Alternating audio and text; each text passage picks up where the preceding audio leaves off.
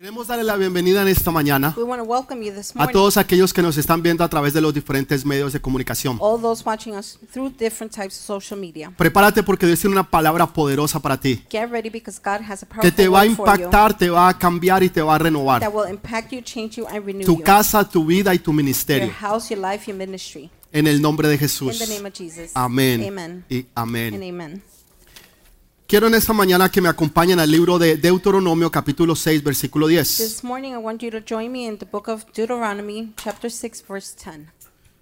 Ustedes, como yo sé que ustedes siempre hacen la tarea del domingo, Because I know you always do Sunday's homework.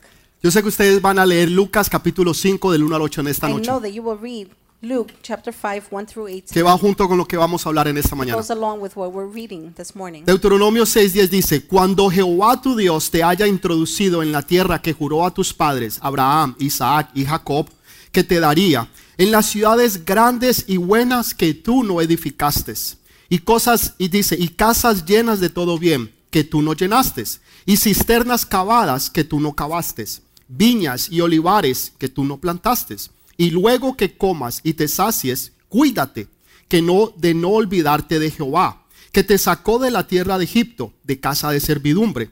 A Jehová tu Dios temerás y a él solo servirás y por su nombre jurarás. No dice, versículo 14. Verse No, and- 14. no andaréis en pos de dioses ajenos, de los dioses de los pueblos que están en vuestros contornos, porque el Dios celoso, Jehová, tu Dios, en medio de ti está, para que no se inflame el furor de Jehová, tu Dios, contra ti, y te destruya de sobre la tierra. Amén y amén. Amen amen. Una de las cosas que a mí me encanta de la palabra de Dios really like es que God, todo lo que Dios dice se cumple. everything God says fulfills. Las promesas de Dios son sí y amén. God's promises are yes and Tú puedes estar completa y totalmente seguro You could be completely assured que cuando Dios te habla o te dice algo a ti, when God speaks to you or says cuando Dios te promete y te da una palabra, Dios te va a bendecir. God will bless you. Tú puedes estar completamente seguro de eso. No tienes necesidad de dudar, There's no need to doubt. no tienes que tener temor, miedo o incertidumbre.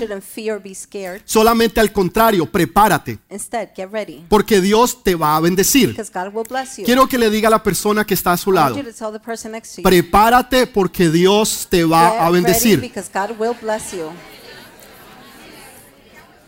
Pero dígalo creyéndolo. Say it believing. Dígalo, prepárate Tell them, get ready porque Dios te va a bendecir. because God is going to bless Y usted le dice amén. And you answer back, Amen. Amén.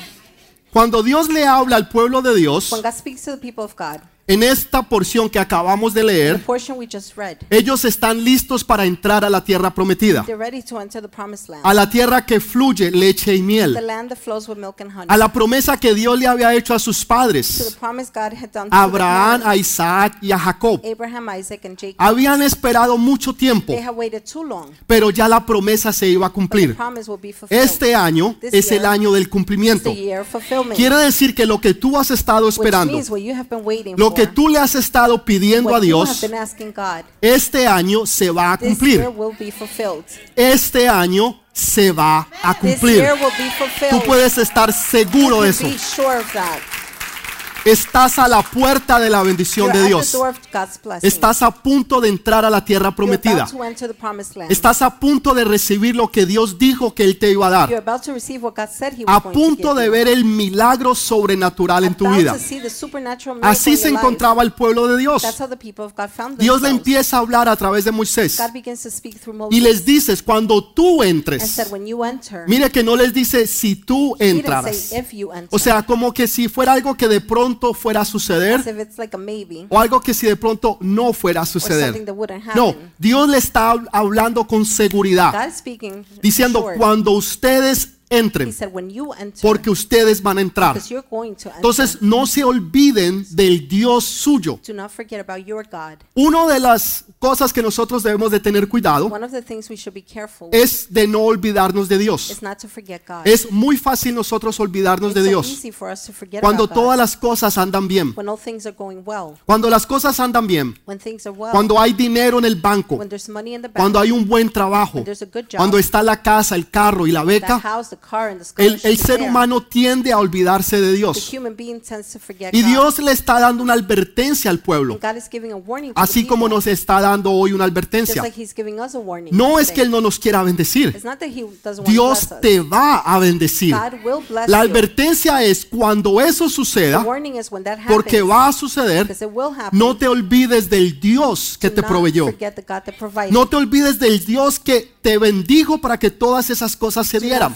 Forget the God that bless you for those things to happen. Porque hay un peligro de nosotros olvidarnos de Dios. There's a danger in us forgetting Cuando God. está el dinero, when there's money, cuando está la, la fama y la fortuna. when fame and fortune is Dios there. les está advirtiendo, no se olviden de Dios. God is warning them. Do not forget Él about está God. diciendo, cuando ustedes entren a las ciudades que ustedes no He construyeron, said, when you enter the cities you did not en las casas que ustedes no the hicieron, houses you didn't make, estarán llenas de cosas que ustedes nunca compraron, of things you never brought, cisternas que ustedes nunca wells that you never dug, ol- ol- olivares y viñas que ustedes nunca plantaron. vineyards and olive trees you never Quiere planted, decir que las cosas que otros hicieron, did, Dios te las va a pasar y te las va a dar a ti. Ustedes no me oyeron.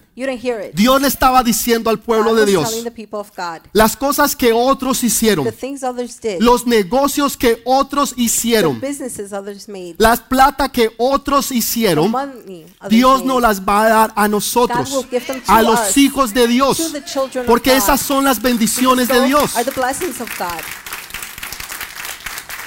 Cuando Dios te da algo a ti que no era tuyo, que tú nunca hiciste, que tú nunca fuiste el que lo construiste, que tú no plantaste el negocio, tú no plantaste la viña, you didn't plant the vineyard, tú, tú, tú no cavaste la, la you cisterna, pero sin embargo ahora viene y pasa a ser tuya. and now it comes and it becomes yours. Un negocio que ahora viene a ser A tuyo.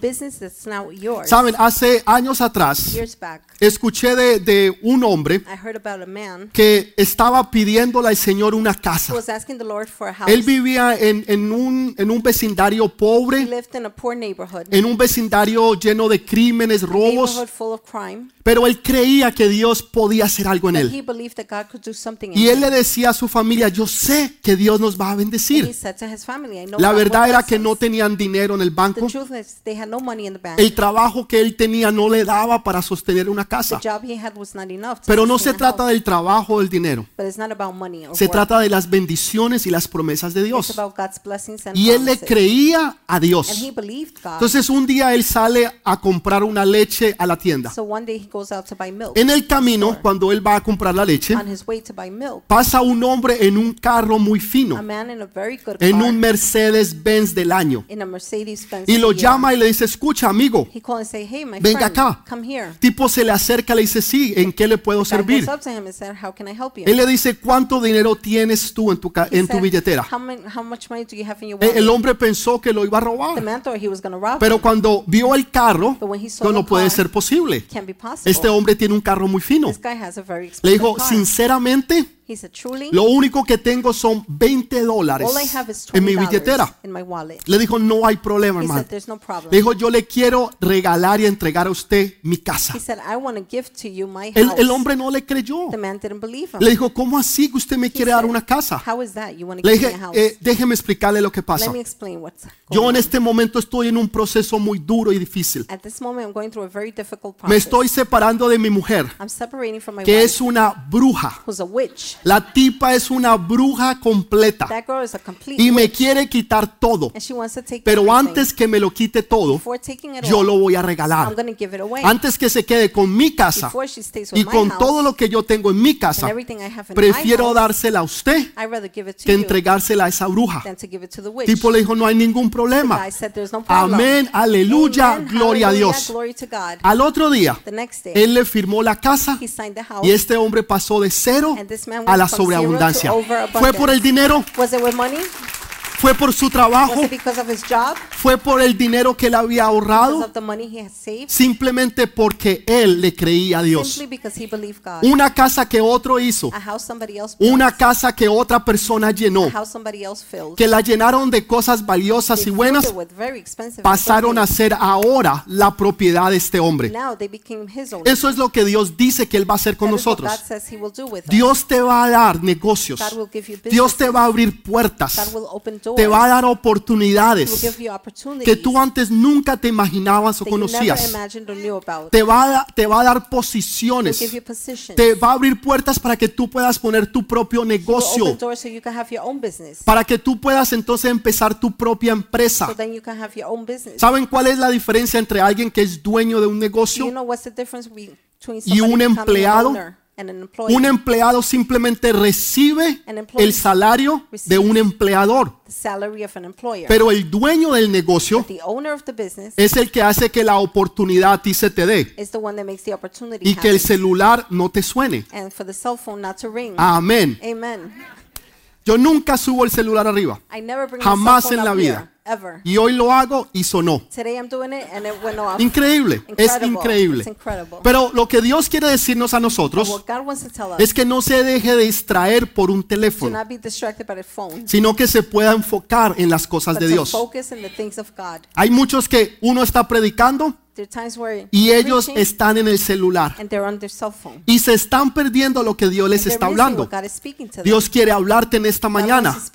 Dios quiere darte una palabra que te va a impartir y que te va a abrir puertas que antes no se podían abrir and will open doors that y cosas que antes no se podían hacer.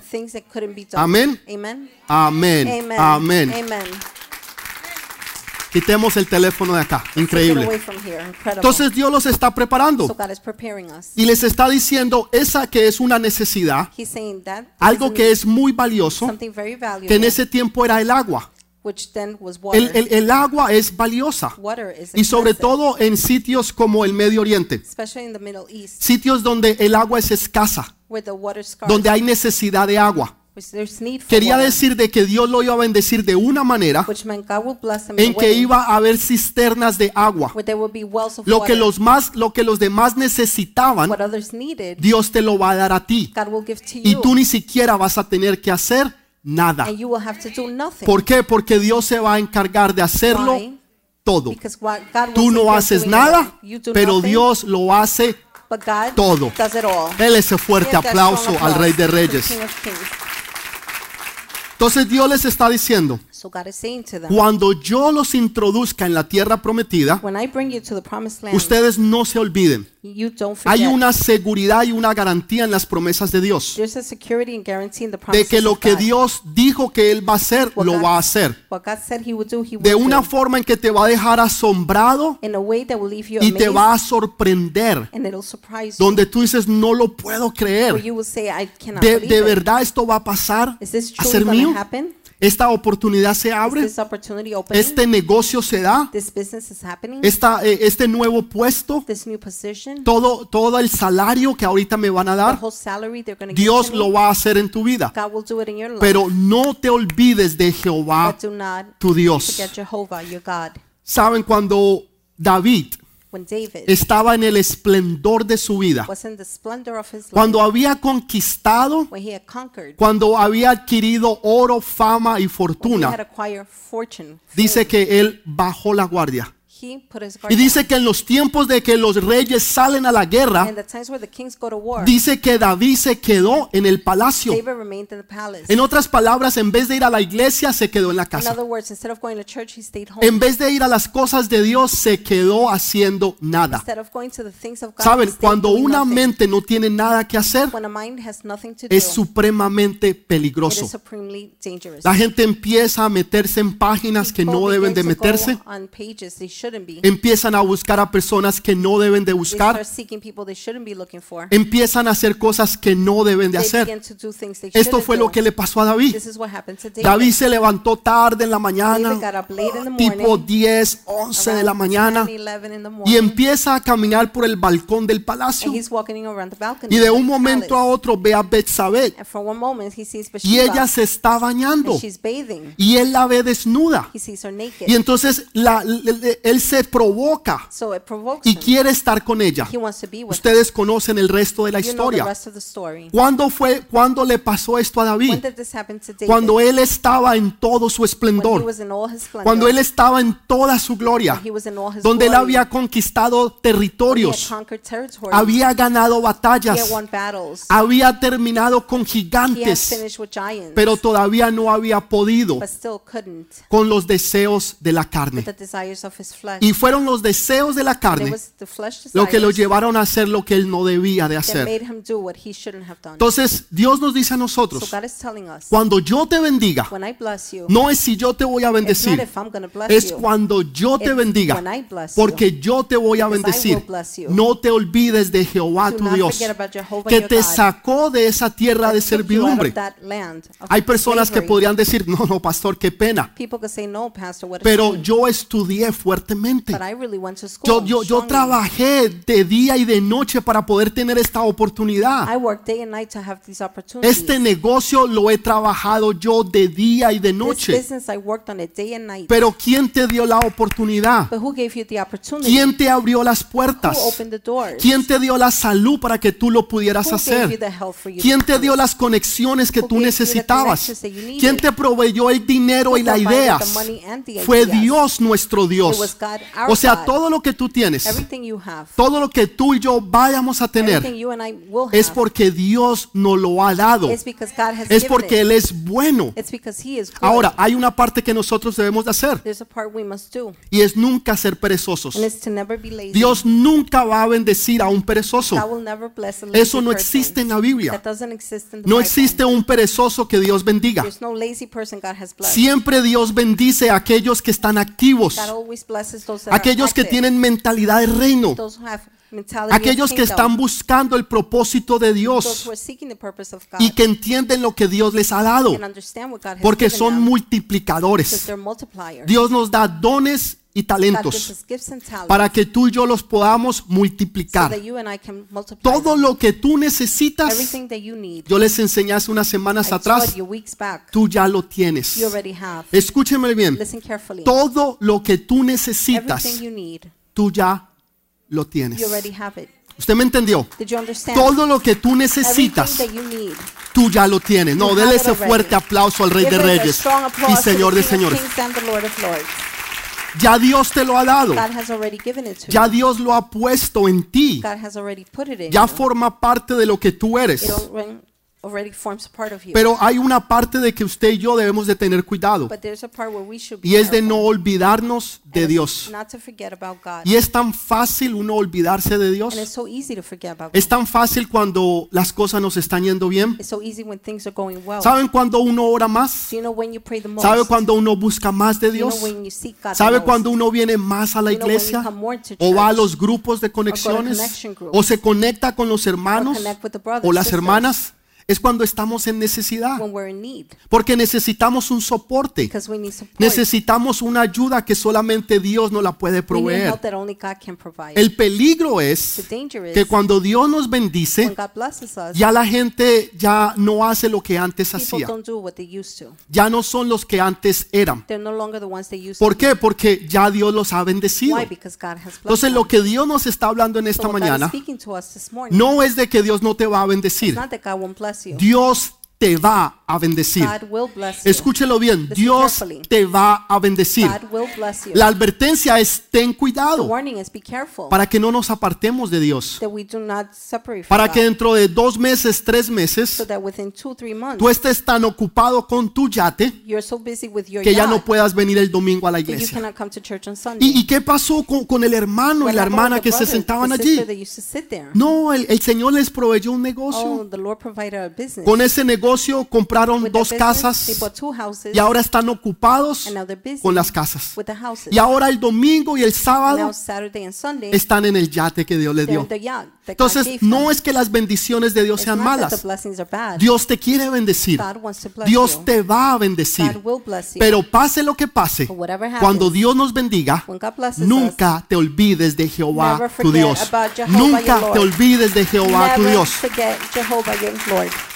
Siempre estemos nosotros allí. Porque Él es el que va a enderezar tu camino y el mío. Él es el que va a abrir las puertas. Es el que nos va a llenar a nosotros de bendiciones. Quiero leerles dos versículos poderosísimos.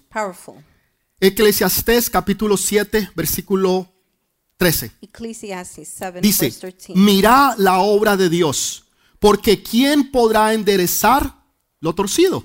Consider what God has done. Who can straighten what He has made crooked? En el día de la bendición, en el original dice, en el día de la bendición, gózate del bien. Y en el día de la adversidad, considera, Dios hizo tanto lo uno como lo otro, a fin de que el hombre nada halle después de él. When times are good, be happy. But when times are bad, consider this God has made the one as well as the other. Therefore, no one can discover anything about their future.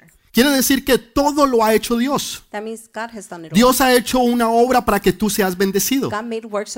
Dios va a hacer una obra para que tú seas bendecida. Ahora, lo que Dios está diciendo es, alégrate en el día de tu bendición. Alégrate. Cuando Dios te bendiga y Dios te va a bendecir, alégrate, gózate de corazón. Pero cuando venga el día de adversidad, considera consider qué pasó.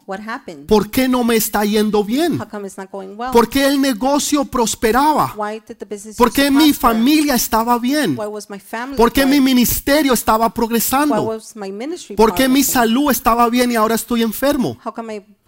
¿Por, por qué las cosas salían bien Why were things good? y ahora las cosas me están yendo And now mal? they're going bad. Entonces Dios está diciendo, So considera. God is saying, consider. Quiere decir que hay algo que no está that bien. means there's something that's not Y. Dios hace no solamente lo recto, God doesn't only do the right sino que también hace el camino He torcido. also does the crooked path. Saben, A- a- ayer estuvimos en un lugar un poquito lejos de aquí, we were in a place that's far from here. aproximadamente 400 millas de ida y 400 millas de venida.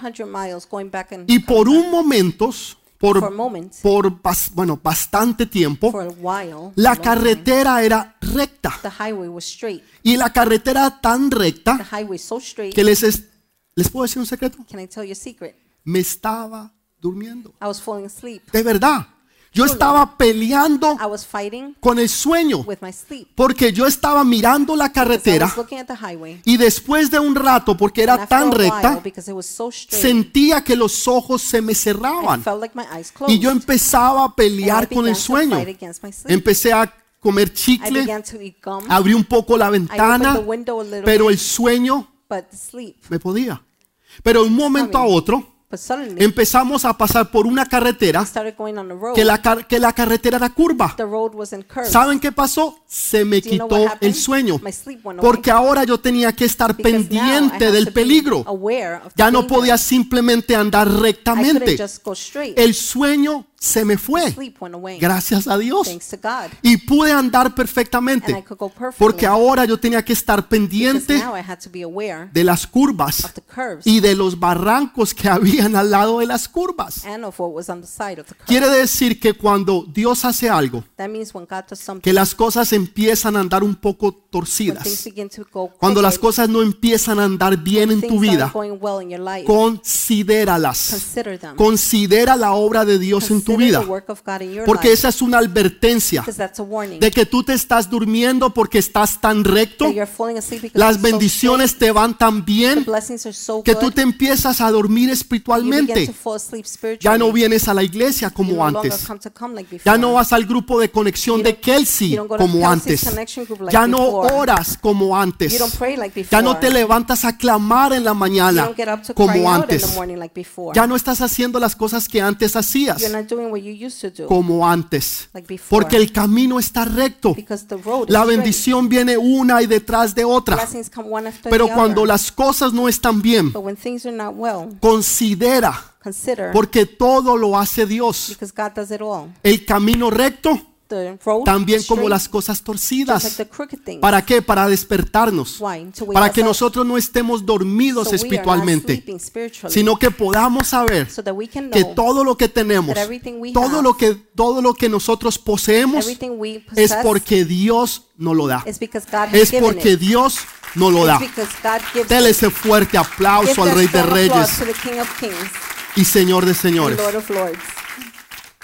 Ahora, ¿cómo usted y yo nos preparamos? How do you and I get ready? ¿Qué hacemos nosotros para poder obtener esas What bendiciones? do we do in order to obtain the En el libro de Lucas capítulo 5 The book of Luke, chapter habla de 5, una historia que yo sé que nos va a servir. speaks about a story I know will serve us. Habla de, de Pedro y algunos de los It's about discípulos. Peter and some of the disciples. Ellos habían estado pescando They had been Toda la noche. all night. Durante toda la noche habían estado pescando, For the whole night they were fishing. pero no habían cogido absolutamente nada. caught absolutely nothing. ¿A alguien le ha pasado eso? Que usted ha trabajado toda la semana, usted ha trabajado todo el mes, usted ha trabajado todo el año y sin embargo al final de año no tiene nada. La cuenta bancaria está en rojo. Las deudas están así y sin pagar. Las tarjetas de crédito han llegado al límite. Ya ni siquiera le quieren prestar más. La gente le cierra las puertas y usted está en una situación eh, económica grave, en una crisis. Crisis, economical crisis. Así es como muchas personas están, that is how some people, many people de que are. trabajan el día, la semana, They el mes y el año month, the year, y al final no tienen absolutamente and nada. at the end they have absolutely Es como nothing. cuando usted coge agua en la mano Just like when you take water in y your por hands, mucho que usted trate and de retenerla, it, se le va it goes away. y usted ni siquiera sabe en and qué. you don't even know Le where. pagaron el viernes y el lunes está prestando para el subway porque no tiene plata y usted ni siquiera sabe en qué se le fue. Son cosas que suceden hoy en día, no en esta iglesia, en otras iglesias, pero no en esta. Pero entonces, ¿qué es lo que usted debe de hacer? ¿Cómo usted y yo debemos de manejar las cosas de Dios? Me, me gusta la actitud de Pedro. Pedro era un tipo que era bocón, Peter was a big mouth. siempre la embarraba, He always messed it up. siempre estaba diciendo lo que no debía de decir, saying what he shouldn't be saying. pero tenía un corazón But he had de a heart reino. of kingdom. Saben, hay veces empezamos mal. Sometimes we begin bad. No es como usted empiece, It's not how you begin. sino es como usted termine. Escúchelo bien, no es como usted empiece, It's not how you begin. es como usted termine. Entonces, Pedro está pescando, Peter is fishing. dice que toda la noche It said all night. y no había cogido nada. Ahora, para que un pescador diga eso, es porque le fue bien mal. A la gente que le gusta o sabe de pesca, People that know and like fishing, así no cojan nada. Dicen sí, pero es que yo co- cogí uno. e- enorme, era, era así, era como de this, 7 pies, like seven feet, 350 libras, 350 pounds. pero se me fue. pero lo- lo tuve, o sea, lo tuve allí, se me fue. But it left. Y otro, no, no, yo no, no lo cogí, Another one. pero yo lo vi. I didn't take it, but I Pa- saw pasó it. por ahí, yo lo vi, passed lo by, I estuvo saw ahí, it. yo le eché, I no- saw it lo I quería, threw it. pero lo vi. I saw it. O sea, siempre tiene una historia que contar. There's always a story to tell. Así ellos no hayan cogido nada. Even if they didn't catch Dicen, anything. pero el tipo que estaba al lado mío cogió They're like, 27, But the guy next to me caught 27. pero alguien cogió. But somebody caught some. Así son los That's pescadores. how fishermen are. Entonces, para que un pescador te So diga, in order for a fisherman no to say, cogí I nada, didn't catch anything, fue porque no vio it's nada. because they saw nothing. Y Pedro está haciendo algo bien Peter interesante. is doing something very interesting. Pedro está al lado de- del mar de Galilea to the Sea of y Galilee. él ha extendido, he has extended. él ha, eh, él ha- él ha extendido la he red. extended the net. Ahora, él no había cogido He nada, pero él había extendido la red. Me gusta esa actitud I like the attitude por dos for razones. two reasons. Primera, porque no se da por vencido.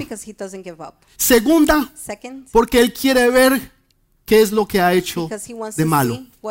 Si yo tengo este paño y lo tengo así todo arrugado, como el closet de muchas personas, no aquí, no, no, no, no, no, en otras iglesias, que se van a poner un vestido y se miden 18 y They 19 have 18 and 19 en otras in iglesias. other churches. Y el closet usted ve lleno de the closet, full zapatos, vestidos, suéteres sweaters que se midieron pero que nunca se pusieron. but never wore them. Y están en el piso, And they're on the floor. desorganizados así, la ropa sin planchar. The clothes are without Tirados.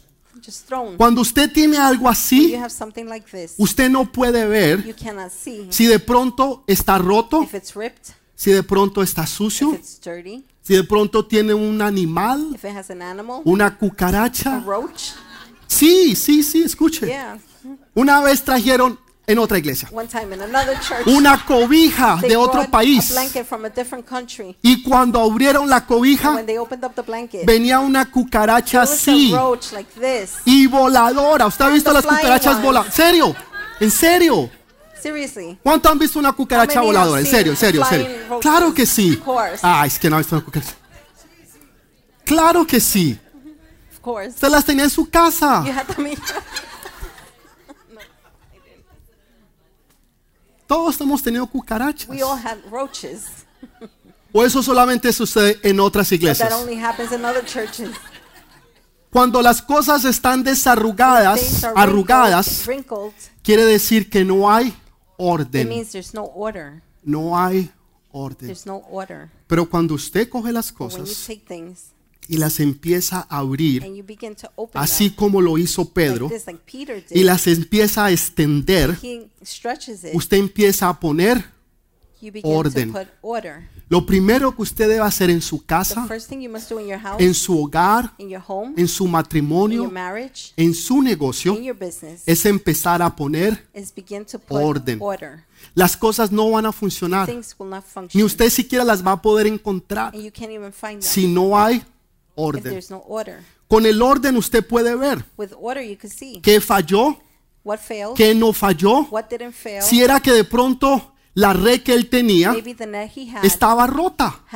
Si, si, si esa red estaba rota, no le iba a servir. it wouldn't work. Quiere decir que todos los peces que él cogía means all the fish he se iban a salir. Entonces lo primero que él hace So the first thing he es exponer orden, is to put order, extendiendo lo que Dios le había dado what God has given him. para él poder sostener su familia. Tú necesitas poner orden. Tú tienes un negocio, tú tienes una casa, tú tienes hijos, un esposo, una esposa, tú vas a la universidad, tú necesitas poner orden. Una persona que vive una vida organizada siempre sabe qué hacer, siempre encuentra las cosas, nunca pierde tiempo tratando de buscar algo. La mayoría de la gente pierde más tiempo buscando algo que haciendo algo. Escúchelo bien, se pierde más tiempo buscando algo que haciendo instead algo. of doing something. El orden es importante. Order is important. En todos los aspectos de su In vida, all the aspects of your el life, orden es extremadamente order is importante. extremely important. Desde el principio Dios vio la tierra que estaba From the desorganizada beginning, God saw the y vacía. Y lo primero que él empezó a hacer The first thing he began to fue poner orden. Desde el principio. Dios es un Dios de orden. La razón por la cual Dios no nos bendice es porque vivimos una vida desorganizada y vamos a perderlo todo. Dios no va a perder sus bendiciones con una persona que es desorganizada y que las va a perder. Dios se la va a dar a una persona que es organizada y que va a saber qué hacer con lo que Dios le dio. somebody Entonces él empieza a coger la, la red, a, a- a expandirla, a ver, pero después lo que hace es lavarla con agua. Empieza a lavarla con agua. with water. primero a ver si está sucia, a ver si está rota, a ver si le falta algo. Está bien, pero ahora necesita agua. Water. Agua es representativo de la palabra Water de Dios. ¿Qué necesitamos nosotros en nuestras vidas? ¿Qué necesitamos en nuestros negocios? ¿Qué necesitamos en la escuela, en la universidad, en nuestros trabajos? Necesitamos la palabra de Dios. We need the word of God. Porque a través de la palabra de Dios, lo que estaba sucio ahora se limpia. Ahora tú estás bendiciendo los utensilios, el trabajo, lo que Dios te ha dado para tú hacer el dinero y para que tú puedas darle de comer a tu familia. Entonces lo primero que tienes que poner es orden. Segundo, traer la palabra de Dios. En todo lo que tú hagas, cualquier decisión que tú tienes que tomar, siempre tiene que estar la palabra de Dios. word of God should always be there. No importa lo que sea. ¿Qué es lo que dice la palabra de Dios? ¿Qué me enseña la palabra de Dios? ¿Qué debo de hacer? ¿Qué, qué Dios dice en esto? Porque Dios te va a dar todas tus respuestas en la palabra de Dios. Entonces Él está haciendo lo correcto. Tercer punto, no se da por vencido. Escuche bien lo que le va a decir. Escúchelo bien. Dios nunca, Dios nunca va a poder usar a alguien que no puede encontrar. Escúchelo bien. Dios nunca va a poder usar a alguien que no puede encontrar. La gente se da por vencida. La gente empieza a hacer una dieta enero 2. People begin their diet January 2nd. En enero 8 By January 8th, ya no la hacen más. they don't do it Yo, yo creí que estabas en dieta. I thought you were on a diet. Eso la empecé hace tiempos. I began a long time Eso ago. fue la semana That pasada. was last week. Empiezan a leer un libro They begin to read a y no lo terminan. and they don't finish it. Empiezan un trabajo They begin a job y no lo terminan. and don't finish it. O sea, empiezan muchas They cosas y begin nunca hacen things nada. never do anything. Entonces, ¿por qué? Why? Porque siempre se están dando por vencidos. Son muy constantes constant en ser inconstantes. in in. Otra vez, otra vez, otra vez, otra vez. Son muy constantes so constant en ser inconstantes. Siempre son inconstantes. Siempre llegan tarde. Siempre tienen una excusa de por qué no hicieron lo que debían de hacer. O sea, son expertos. En vez de hacer algo bueno, es en decir el por qué no hicieron instead of saying what they didn't do, lo que debían de hacer. what they should have done. Son expertos. Entonces nos volvemos constantes So we become en constant. ser inconstantes. Y Dios no va a usar a una persona God is not going to use a que Él person no puede encontrar. that he cannot find. Dios no va a usar una persona que no puede encontrar. Pedro Peter había pescado toda la had noche fished all night y no había cogido nada. had caught nothing. Pero él está lavando But su he's red. washing his, re- his Puso nets. orden, He put order. extendió la red, He laid out the, re- la the net, chequeó, la miró, la examinó, checked it, examined it. Puso el orden, He put order. pone la palabra He puts the word y se prepara and gets ready para el otro día. for the following day. ¿Cuántas veces no hemos empezado How algo many times did we not y porque no te ha salido bien, te has dado por vencido? Te has dado por vencido. El negocio no te fue bien, te diste por vencido. El matrimonio no te fue bien, te diste por vencido. El ministerio no te fue bien, te fuiste por vencido. O sea, todos nos vamos por vencidos. Entonces empezamos algo y nunca terminamos nada. Cuando. Dios te viene a buscar, no te encuentra. Dice. ¿y, y, y- dónde está Andrés? No, no, no, no, no vino esta semana porque tuvo una semana difícil. Entonces se sentía mal y hoy no vino. Ay, qué pena. Oh, what a shame. Yo lo quería bendecir. I wanted to pero bless him. se quedó en la casa. He stayed home. Dios no puede bendecir. God cannot bless. Dios nunca va a usar God will never a alguien que no puede someone encontrar. he can't find. Pero una persona que es But somebody consistente, that's consistent, que siempre está ahí, that's always there, en las buenas y en las the malas, good times and bad Dios times, siempre va a bendecir. God will always Déjeme bless. decirle por let me qué. tell you why. Porque el proceso de Dios hace que el carácter tuyo sea moldeado. El proceso de Dios hace que tu carácter sea moldeado. Tú quieres las cosas fáciles. Señor, bendíceme. ¿Por qué? Ay, porque míreme. Oh. Mire lo bonito que yo soy. No, No. la gente cree que Dios lo va a bendecir porque el tipo es guapo, porque la mujer es bonita. No. Dios te bendice porque Él es bueno y misericordioso. La gente siempre quiere las cosas fáciles. ¿Usted sabe cuál es el, pro- el producto de mayor venta en el mundo entero? Mes tras mes, año tras año. Month ¿Saben cuál es? Pierda peso weight en 30 in días 30 days, y puede comerlo todo. and you can eat it all.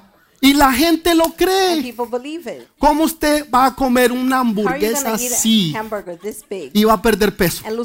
Ah, no, yo compré el producto. I bought the product. Y, la, y es que en la propaganda lo In the dicen. commercial, it says it. Y el tipo es de apellido And the Iglesias. guy, Sí his que debe last ser name is cristiano. Iglesias, so he must be Christian. Definitivamente el tipo es cristiano. He's definitely Christian. Porque en la propaganda dicen, Because the commercial says, coma todo lo que quiera eat everything you want. y usted va a perder el peso. Las libras se le van a caer. The, Lo que se le cae es la barriga. the pounds are going to shed. What falls is your belly. Las libras se le van a caer. Sí, ahí le, le llega aquí a las rodillas. Yeah. Eso es lo que es. No, no. La gente quiere las cosas fáciles. Y el próximo año sacan otro producto. year, Y la gente vuelve y lo compra. Hágase millonario. Venga al semi- seminario que vamos a estar dando. El cupo es limitado. Y es gratis. Y le vamos a enseñar todo lo que usted necesita para ser un inversionista en la bolsa de valores. Y usted, mire los testimonios. La hermanita aquí se gana 10 mil dólares al año, makes $10,000 perdón, al mes en su tiempo extra libre que tiene. Y, y- y- la otra hermana aquí trabajó medio año y se ganó medio millón de dólares.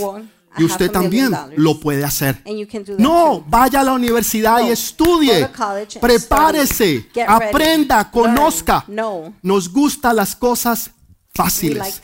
Queremos que Dios nos bendiga. way. We want God to bless us. Hubo un hermano, There was a brother. nunca se me olvida. I'll never forget. Fue donde el pastor Marcos Witt He went to Pastor Marcos y le dijo, pastor, ore por mí para que yo tenga la unción suya.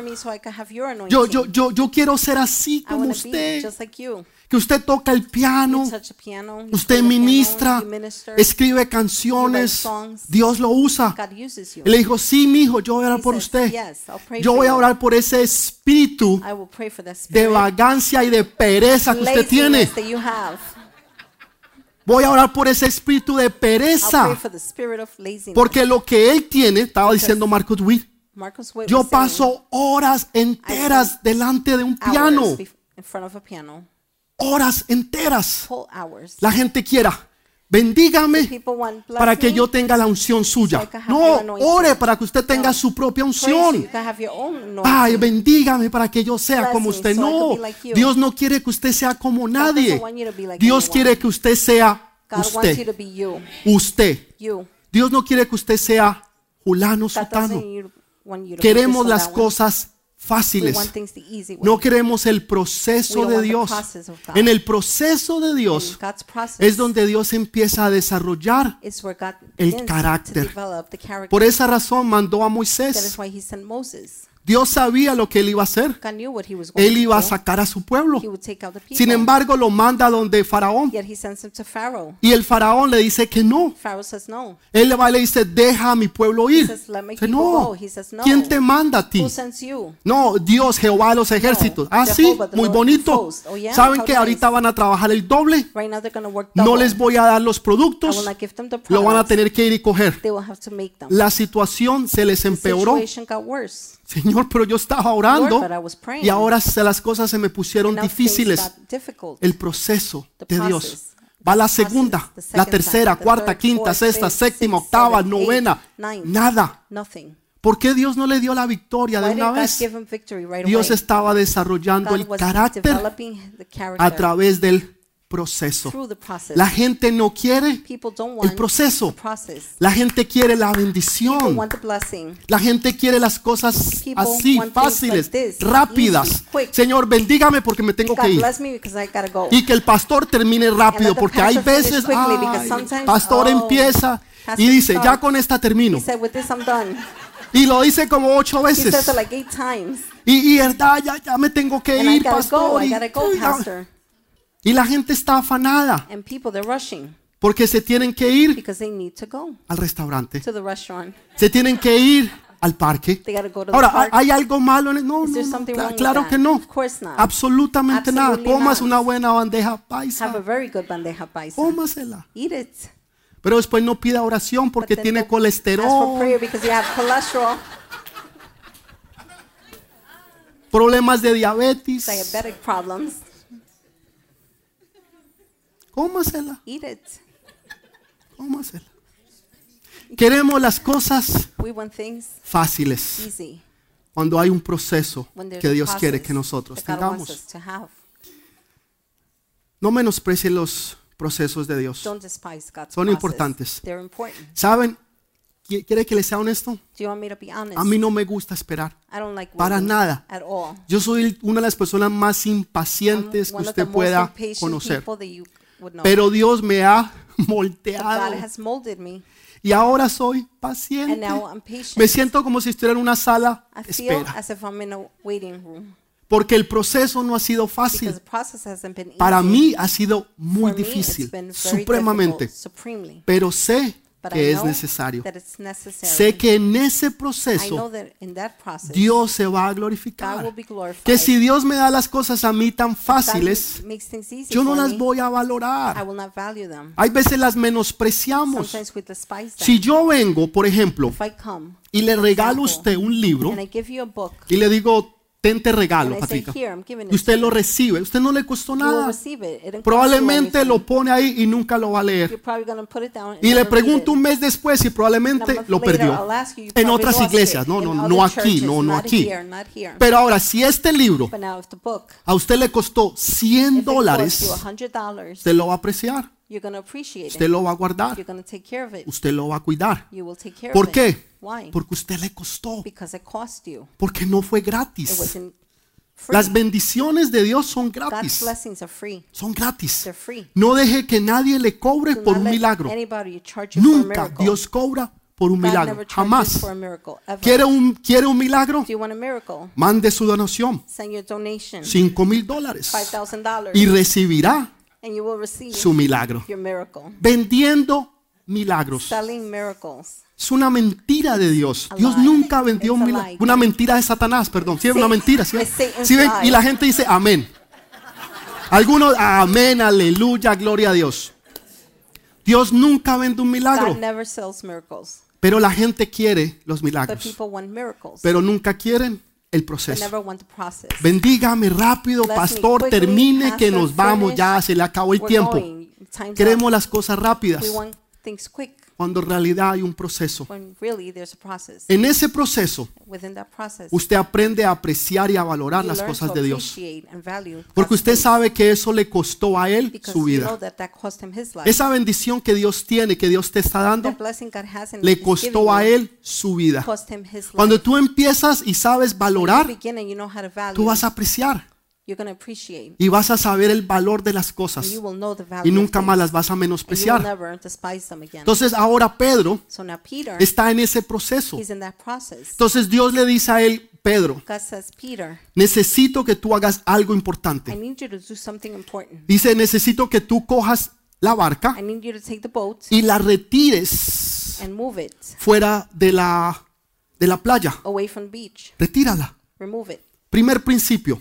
First principle, Las cosas de Dios God's things que son celestiales that are celestial nunca se pueden mezclar con las cosas can never be terrenales. mixed with the earthly things. Tiene que haber una There separación. has to be a separation. Tú no puedes estar viendo la You telenovela cannot be watching the soap y opera. tratando de leer la palabra de Dios.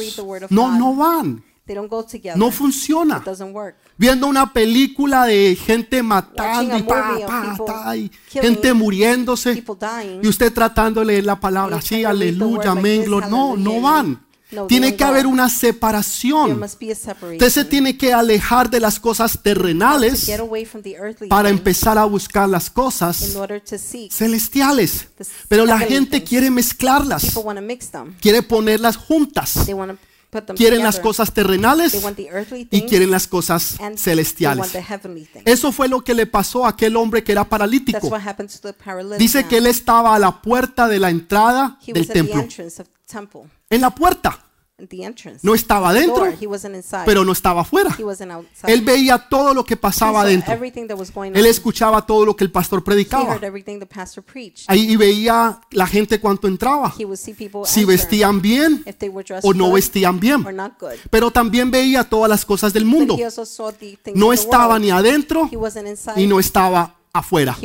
O sea, estaba en la mitad. Estoy aquí, I'm here, pero no estoy completamente afuera. Esa estaba jugando con Dios. Entonces usted se tiene que separar. Tiene que haber una separación entre las cosas del mundo y las cosas de Dios. Las cosas terrenales y las cosas celestiales. Eso es lo primero. That's the first thing. Segundo, Second, él empieza a escuchar el testimonio, la palabra de to Dios. listen to testimony. of God. Puso, puso su negocio en las manos de Dios. El negocio de Pedro era la pesca. De eso es lo que él vivía. Eso es lo que él vivía. Él pescaba y de lo que él pescaba era que él podía proveer a su familia. Entonces él pone su negocio, él pone su dinero, sus recursos en las manos de Dios. Señor, lo que tú quieras hacer con mis recursos, con mi dinero, con mi negocio, con mi familia, Señor, está en tus manos. ¿Y Dios qué fue lo que hizo? Estaba bendiciendo a miles de personas. Una vez que él escuchó que estuvo atento a las cosas de Dios, estaba preparado para recibir su milagro. ready to receive his miracle. Jesús le pudo haber dicho, Pedro, sal afuera, tira tu, tu red y yo te voy a bendecir. Lo pasó por el proceso. Lo pasó por el proceso. Cuando él escuchó la palabra, when he heard the word, algo en él se cambió. something in him changed. Algo en él ahorita estaba listo. Entonces ahora Jesús le dice, coge tu barca y "Take your boga mar adentro. Ahora tú estás listo para ir a otras profundidades. Ya no estás a la orilla. Cuando usted está empezando a nadar, usted empieza a nadar en un lugar donde el agua le da aquí. Pero ya después que usted but sabe, once you know, usted ya se mete en unas profundidades. Ahora que él había escuchado la Now palabra, word, ahora él estaba listo para que la palabra de Dios se hiciera verdad en su corazón. Entonces his lo lleva a las profundidades y le dice ahora, Pedro, and says, Peter, tira tu red. Y mire lo que Pedro le dice. Look at what Peter says. Pedro le dice, Señor, Peter says, Lord, no hemos pescado nada, we haven't fished anything, pero en tu palabra but in your word, lo voy a hacer. I will do it. El, el éxito que tú vas a tener va a ser a través de la palabra de Dios. Él había pescado toda la noche. Si usted sabe algo de pesca you know fishing o si no sabe nada de pesca, déjeme decirle algo. la mejor pesca se hace. best fishing is de noche. at night. Nadie pesca de día. La gente day. que sabe pescar, los pescadores siempre pescan de noche, siempre. De día, yo no sé qué hacen los, pesca los peces, duermen, se van a jugar billar, bol, no sé. Pero no se puede pescar. Entonces no era el momento ni la hora, pero no importaba en el tiempo ni la hora. Importaba en la palabra de Jesús. En tu palabra yo lo voy a hacer. Ahora, lo que antes no trabajó, lo que antes no funcionó, ahora sí va a funcionar. Entonces él tira la red que había lavado, que había puesto en that orden, ahora sí está lista. now it's ready. Dice que al instante, dice que eso se llenó y le sonó el celular. Cell phone went Escucha. off.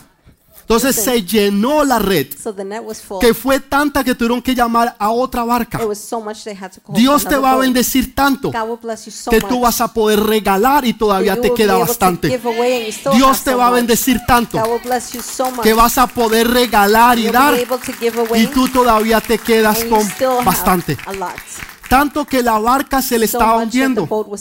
Imagínese que el banco lo llama usted y le diga, señor Juan, no le podemos aceptar más dinero. Su cuenta se sobrepasó. Usted está trayendo demasiado dinero. Y usted empieza a regalar y a dar y todavía tiene. Eso es lo que Dios está hablando. Pero hay un proceso de Dios. Dios tiene que encontrarte. Que, tú, que Dios pueda ver que tú eres persistente. Que tú eres consistente en las cosas de Dios. Hay veces empezamos a orar. Sí, empezamos mañana. Voy a, a llamar a Kelsey. y voy a empezar a ir todas las semanas. Y quiero un compañero de oración. Empiezan dos días y ya después no contestan el teléfono, no se sabe dónde están, no vienen a la iglesia. En otras palabras, no hay consistencia. Dios quiere hombres y mujeres que son constantes, que están allí en las buenas, en las malas, porque en esas cosas es que Dios te va a bendecir. Déjeme decirle un, Let me, de- déjeme decirle algo. let me tell you something. Dios nunca va a poner las bendiciones de Dios en un irresponsable. Eso no va a trabajar. Vaya usted al banco y pida un préstamo. Lo primero que le van a chequear es su ¿Qué le van a chequear? Su historial is de crédito. Porque su historial de crédito dice si usted es buena paga o no. Si a usted le prestaron 100 dólares, el banco, $100, ¿no? El banco. Y usted no los pagó, primero se atrasó. First, you were late. Tiene 15 atrasos. You have 15 late. Tenía que pagar 10 You dólares have to pay $10. y por el atraso le cobraron 35. and because of being late, they Peor. charge you 35. It's Y al fin y al cabo no terminó de pagar los the 100 end, dólares. You never paid the $100. Le mandaron el abogado They sent the y ahora sí los pagó. and now you paid it. Ok, El banco mira The bank sees. y usted pide un préstamo de 10 mil dólares. for a loan of $10,000. El banco lo mira, The bank sees it. Señor Juan Valdés, Mr. Juan Valdez. a usted le prestaron 100 dólares y no los pagó. $100 and you didn't pay Tuvo it. 17 You atrasos. had 70 late. Le cobraron en cada uno They 35. charge you 35 in each. ¿Cómo usted va a pedir ahora 10 mil dólares? to ask for $10,000 now? Negado. El banco no le va a prestar plata a un irresponsable. ¿Cómo Dios va a poner sus bendiciones en alguien que no aprecia y valora las cosas de Dios? Por eso Él dice, si en lo poco, si en lo poco, si en lo poco me fuiste fiel con los 100 dólares, te prestaré los will 10 mil dólares. the $10,000. Si en lo poco me fuiste fiel, si usted le es fiel a Dios con las cosas pequeñas que Él le da, Dios le va a poner cosas grandes. Pero. ¿cómo le va a poner cosas grandes si usted no es cuidadoso con las cosas pequeñas? ¿Usted cree que Dios es un irresponsable? ¿Usted cree que Dios no piensa? ¿Usted cree que Dios no sabe, no entiende? Claro que sí. Si yo lo bendigo, Él me va a quedar mal. He's going to make me look bad. Él no va a multiplicar lo que yo le doy. Pero hay hombres y mujeres que son multiplicadores de las cosas de Dios. Usted le da algo y esa persona lo multiplica. Usted le da uno, él se multiplica en tres, tres lo multiply it in multiplica en three. seis, seis en nueve, nueve en veintisiete, 69 and nine, veintisiete en 27, cincuenta y cuatro, 27 cincuenta y cuatro en 54, 120. 54 and 120. Multiplican, son multiplicadores. Otros se les da algo, Others, you give something, no hacen nada con el do algo nothing with the something, y perdieron el algo. and they lost the something. Dios viene y les quita aún God hasta lo que no comes tienen. and takes away even what they Eso don't dice la have. palabra. That's what the word says. O sea, Dios sabe God knows en quién Él va a invertir. who to invest in. Él está buscando. He is looking. Los ojos de Dios God's eyes buscan toda la tierra, buscando a looking bendecir y en quién derramarse. ¿Será que Él puede encontrar a alguien aquí que diga, Señor, yo voy a apreciar? Señor, no importa si es en lo poquito.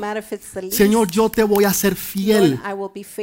Saben, aquí vienen personas People come here que usted ni sabe dónde están ni quiénes son. even know who they are, where they are. Están desde temprano en la mañana morning, lavando los baños de allá para que cuando usted y yo lleguemos come, estén limpios y huelan a bien. Son personas que son constantes, constant. que nadie sabe ni siquiera quiénes son. Pero saben, con eso poquito que se les ha dado, son fieles semana tras semana tras semana.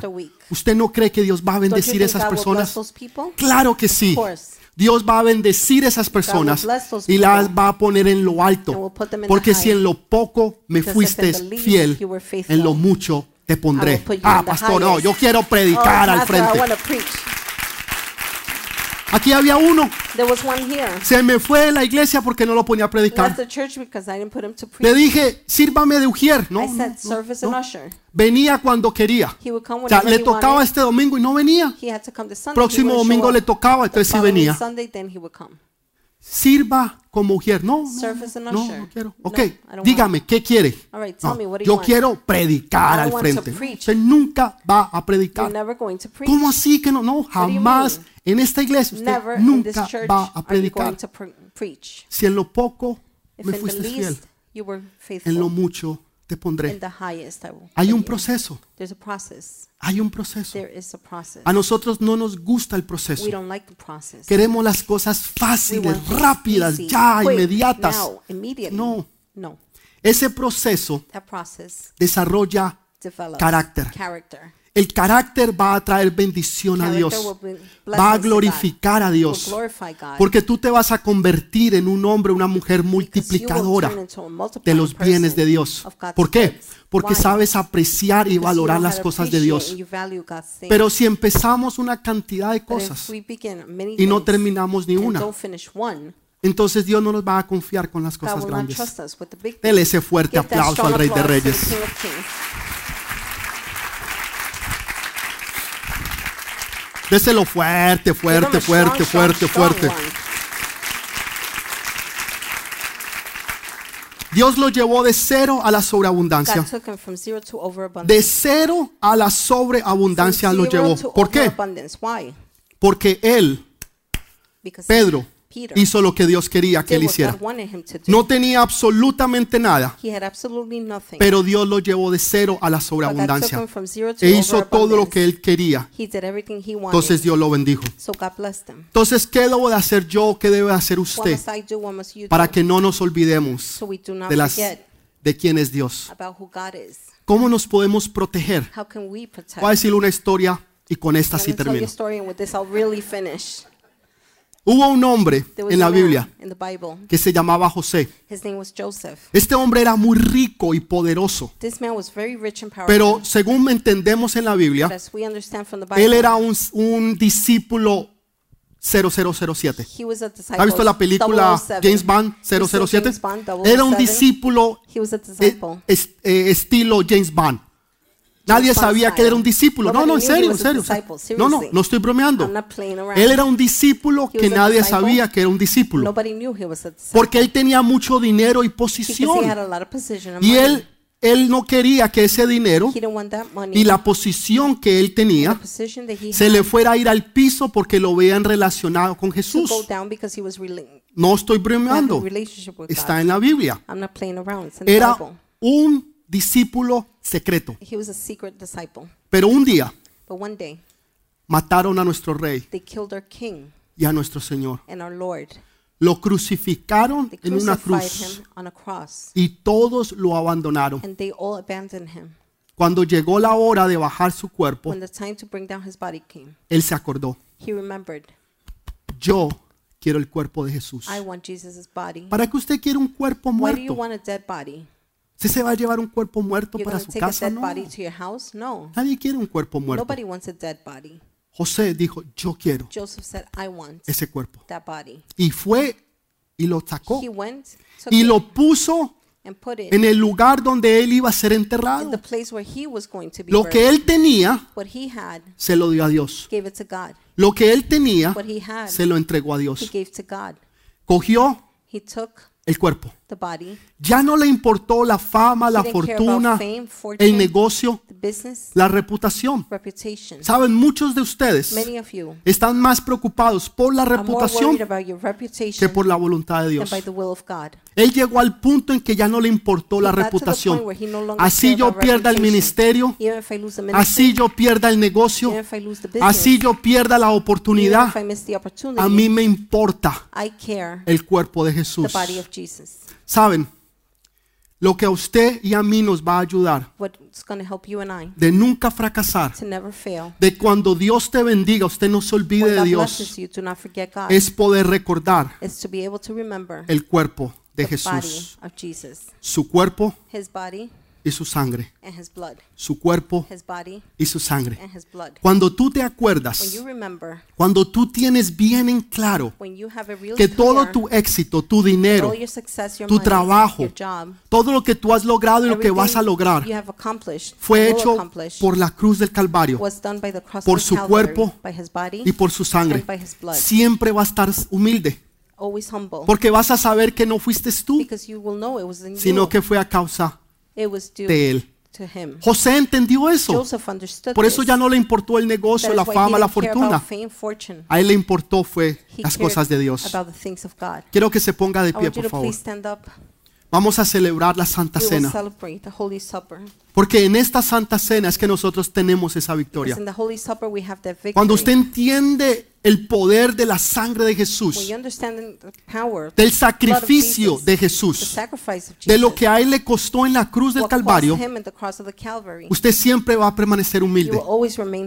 Ya el dinero, la fama no va a importar, porque lo único que importa es Él. Lo que tú tienes te lo dio What you have, He gave to Lo que you. tú vas a tener What you're to have, te lo dio Él. He gave to you. Él nos dijo, He told yo us, te juro I swear que te voy a that I bendecir. will bless you. Él nos dijo a He nosotros, said to us, Él te dijo a ti, allá donde tú He said estás, to you, right where yo you te are, juro que te I voy swear a bendecir. that I will bless you. El Señor te va a The bendecir, Lord will bless you, pero es necesario but it's necessary que nunca to nos olvidemos. forget. Por eso Él dijo, hace esto en memoria de mí. Hace esto en memoria de mí. ¿Para qué? Para que nunca se te olvide. forget, Nunca. never. El carro, la casa, el negocio, el dinero, los hijos, el título, la fama, fortuna. fortune. No importa. It doesn't matter. Lo único que importa The only thing that matters es Él. Him, Nadie más. nothing else. Si usted le hace falta If you're lacking, los, in- los, if you're missing, you el don't pan y el vino, the por kids, favor, the wine, levante the su bread, mano ahí donde está. please raise your hand. Si usted le hace falta, si le hace If- falta, if you todo lo need tienen. Everybody Todo lo has. Ok. Jesús antes de morir dijo, Jesus before dying le dijo a said, sus, a sus discípulos, said to his disciples, este es mi cuerpo This is my body, que por vosotros es which partido. is broken for you. Hace esto Do this en memoria de in mí. remembrance of me. Pueden comer. You may eat.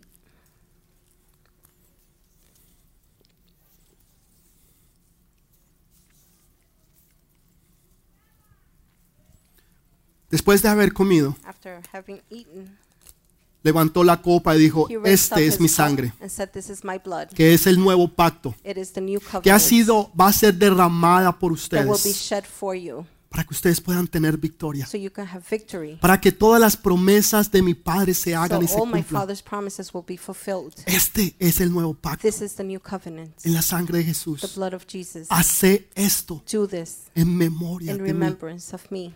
Pueden tomar. You may drink.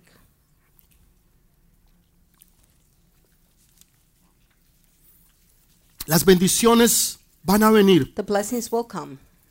van a venir. They will come. Dios te va a bendecir. God will bless you. Hay una palabra profética There's a prophetic word que Dios me daba esta mañana. that God gave to me this morning. Una palabra profética para alguien específico. A prophetic word for somebody specifically. No va a ser para todos. It's not for everyone. No va a ser para todos. Not for everyone. Va a ser para algunos pocos específicamente. It'll be for a few specifically. Escúchelo bien. Listen carefully. El Señor me mostraba lo The siguiente. Lord showed me the following. Pedro estaba lavando Peter la red. was washing the net. Había pescado toda la noche, He had fished all night, pero no había cogido nada, but had caught nothing. absolutamente nada. Absolutely nothing. Ya estaba empacando todo para irse, He was already packing everything to leave porque ya todo se había acabado. because everything had finished. El horario se acabó, The time finished. es tiempo de ponchar la tarjeta e time ir para la clock casa. out and go home. Dios va a terminar God will finish lo que tú empezaste. where you started. Escúchemelo bien. Listen carefully. Dios va a terminar God will finish lo que tú what you empezaste. started. Hay personas aquí que empezaron algo There are people here that began y no lo pudieron terminar. No porque no trataron, Not because they didn't try. no porque no hicieron lo que debían de hacer. Hayan estado semana tras semana, mes tras mes, año tras año, pero no han visto las bendiciones de Dios. hasta que Jesús apareció. Cuando Jesús apareció, le dio una palabra que cambió todo su destino. Hoy. Dios te ha dado una palabra que va a cambiar tu destino. Lo que tú empezaste, que no has podido terminar, lo vas a terminar. Lo vas a terminar. will finish. Porque ahora Él lo hace por ti. because now He does it Él te da la palabra. He gives you the word. Por eso Pedro pudo decir, Señor, en tu palabra, en tu palabra, word, yo lo haré. I will do it. Él había hecho lo mismo, He had done the same, pero nada había sucedido. Ahora todo cambió Now por la palabra de Dios. because of God's word. Dios te da una palabra hoy God gives you a word donde te dice que todo va a cambiar por su palabra. by His word. Cuando tú regreses a tu casa, you go back home, cuando tú regreses a lo que necesitas terminar, ahora vas a decir, Señor, en tu palabra yo lo voy a "Lord, hacer. Señor, en tu palabra Lord, yo lo voy a hacer. Y vas a hacer lo que antes habías hecho que no había tenido resultado. no. La diferencia es que ahora sí vas a tener resultados. Pero van a ser tan grandes They're los resultados so que vas a tener que llamar a otros You're para que te ayuden.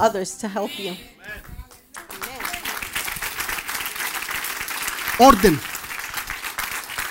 Order. Necesitas orden. Vivimos muchas veces vidas desorganizadas. Necesitamos el agua. We need water. Necesitamos el agua. We need water. Necesitamos la palabra de Dios. The word of God. Necesitamos apartarnos de las cosas terrenales we need to separate para poder escuchar las cosas celestiales. Escúchalas. Listen to them. Porque el- la fe viene por el oír y el oír la palabra de Dios. Ahora tú has escuchado la palabra de Dios. Ahora sí puedes bogar mar adentro. Ahora sí puedes ir donde antes no tenías éxito. Now you could go where you don't have Porque ahora sí vas a tener éxito. Ahora estás preparado con la palabra y el Espíritu de Dios. Donde Dios te lleva de cero a la sobreabundancia. Donde había frustración a donde hay bendición. Donde no se había nada, pero ahora hay mucho. was nothing, but now there's a lot. Donde otros son bendecidos a causa de la bendición que Dios ha dado sobre tu vida. Los otros no hicieron lo que hizo Pedro, pero fueron bendecidos a causa de. Pedro. Dios te va a bendecir tanto. Dios va a bendecir tu casa, tu hogar, tus hijos. Que aunque hasta los que no creyeron van a ser bendecidos a causa de ti, due to you. a causa tuya. Due to you. Dios los va a bendecir. God will bless them. Toda la gloria, recibe toda la honra, precioso Hijo de Dios, recibe toda la gloria, recibe toda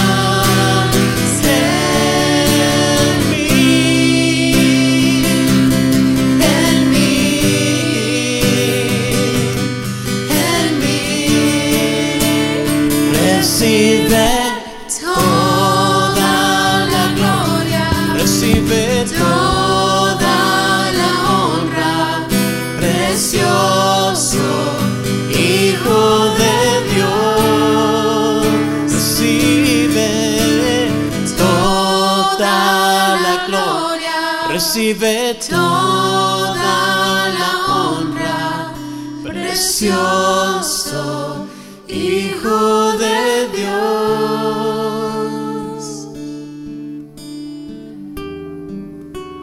Voy a orar por ustedes. I will pray for you. No tiene que venir adelante. You don't have to come to Usted the ahí donde está. Right where you are. Quiero que quiero que le pida algo a Dios. I want you to ask God for something. Quiero que le pida algo completamente loco e imposible. A Dios le gustan las cosas locas e imposibles. Cosas que sean imposibles de hacer. Porque to entonces. Él se lleva toda la gloria. Because then He takes all the glory. Porque si son posibles, entonces Él no te lleva la gloria. Quiero que pienses en algo loco, think imposible, que tú le estás pidiendo a Dios. Tal vez un negocio que no se daba. A business that wasn't happening. Tal vez una oportunidad que nunca llegó. Maybe an opportunity that never Tal vez estás viviendo una vida frustrada. Maybe you're living a frustrated Estás luchando día tras día, semana tras semana. week after week. Estás en luchas, pero no ves You're in victorias. battles, but you don't see victories. Tal vez tus finanzas, Maybe your finances. tal vez tu ministerio, Maybe your ministry. tal vez tu hogar, tus hijos, no sé, lo que I sea. don't know, whatever it is. Pídele a Dios. Ask God. Pídele. Ask. Pídele. Pídele. Padre, en el nombre de Jesús. Señor, conforme a la palabra que tú nos has dado. Señor, yo declaro tus bendiciones. Señor, declaro, Señor, que lo que ellos están pidiendo, Señor, tú abrirás los cielos, que tú pondrás tus manos poderosas sobre ellos. Señor, que harás que lo imposible sea posible.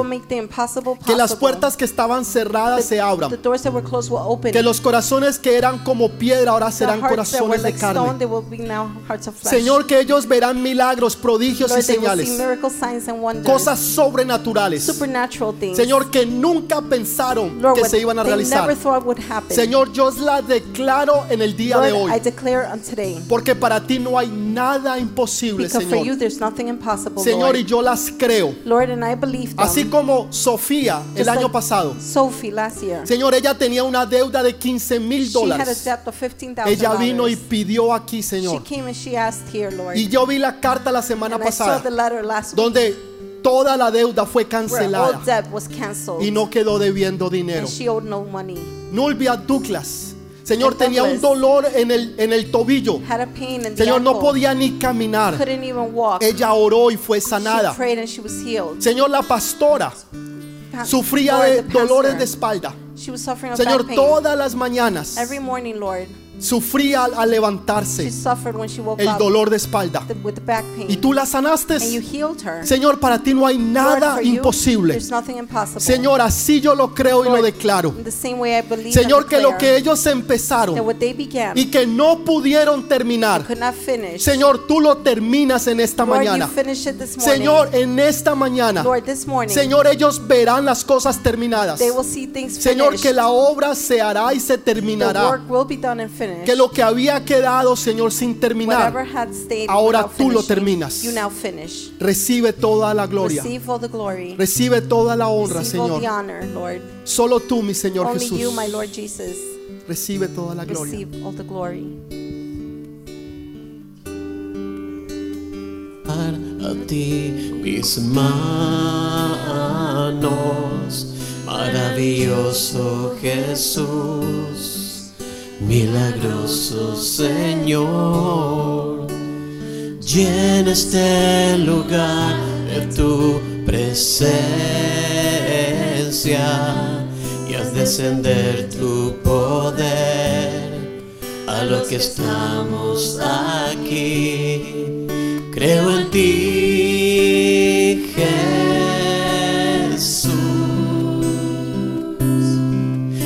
lo que harás en mí. Creo en ti, Jesús, creo en ti, Jesús, y en lo que harás